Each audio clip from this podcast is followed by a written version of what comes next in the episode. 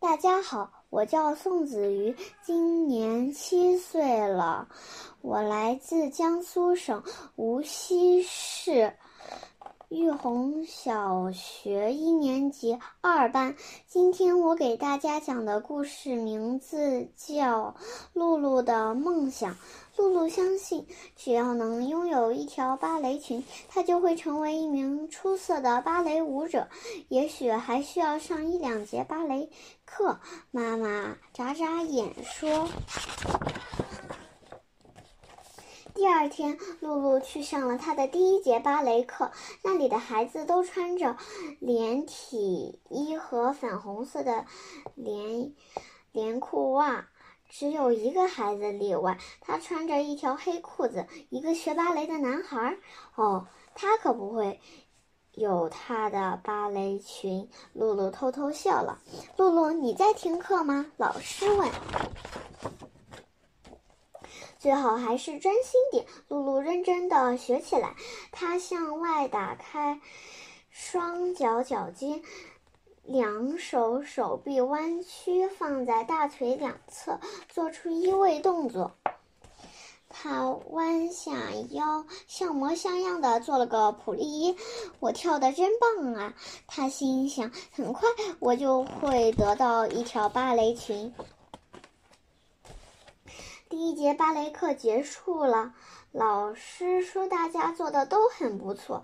露露等着老师给她芭蕾裙。可她得到的却是一个拥抱。得做的不错，老师说。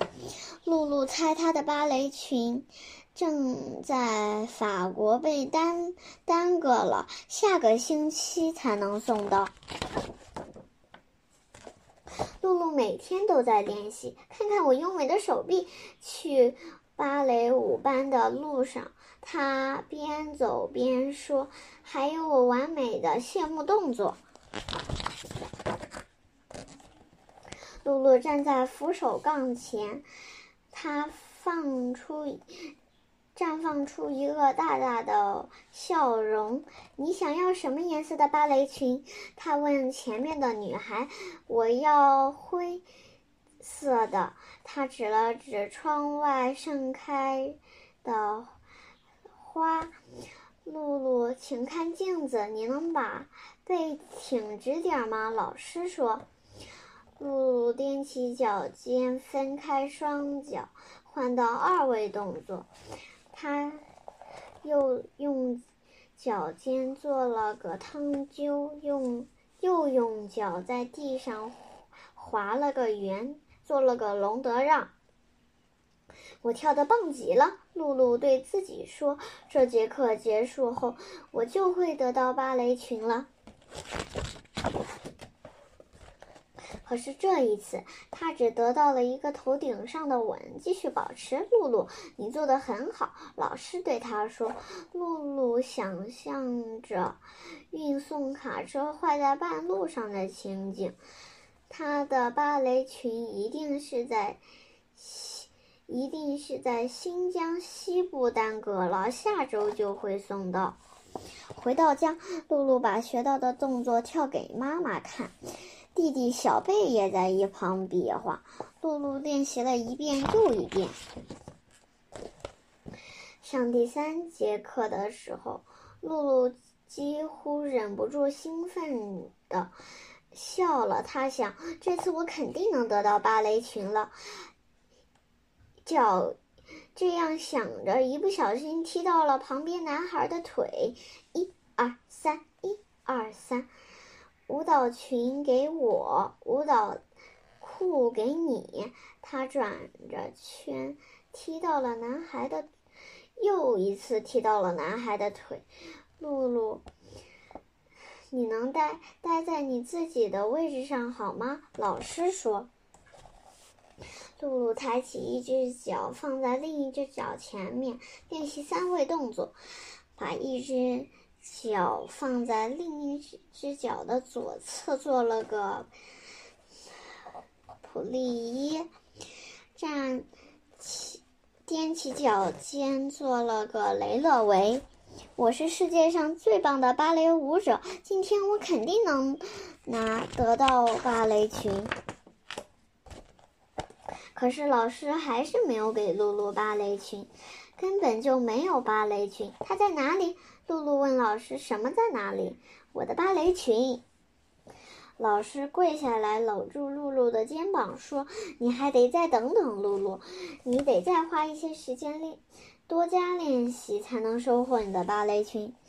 露露踮起脚，穿着舞蹈鞋，大喊着：“这不公平！”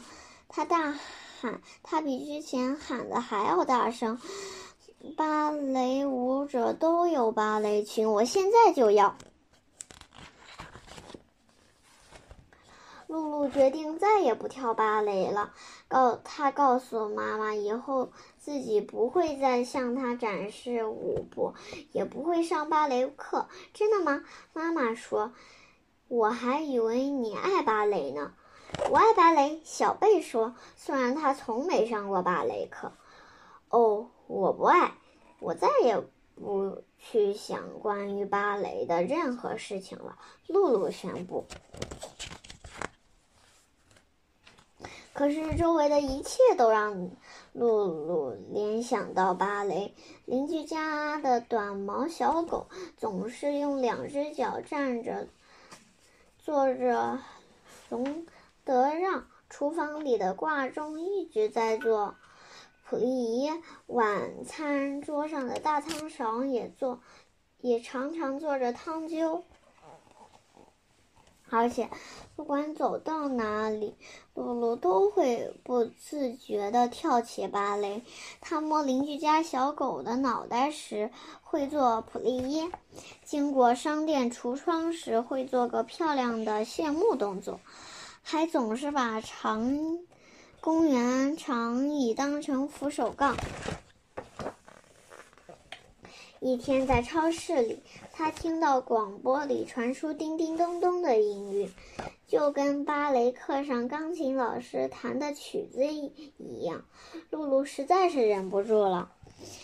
帕特维隆德让汤灸，他跳了个遍。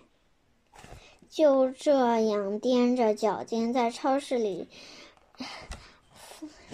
转来转去。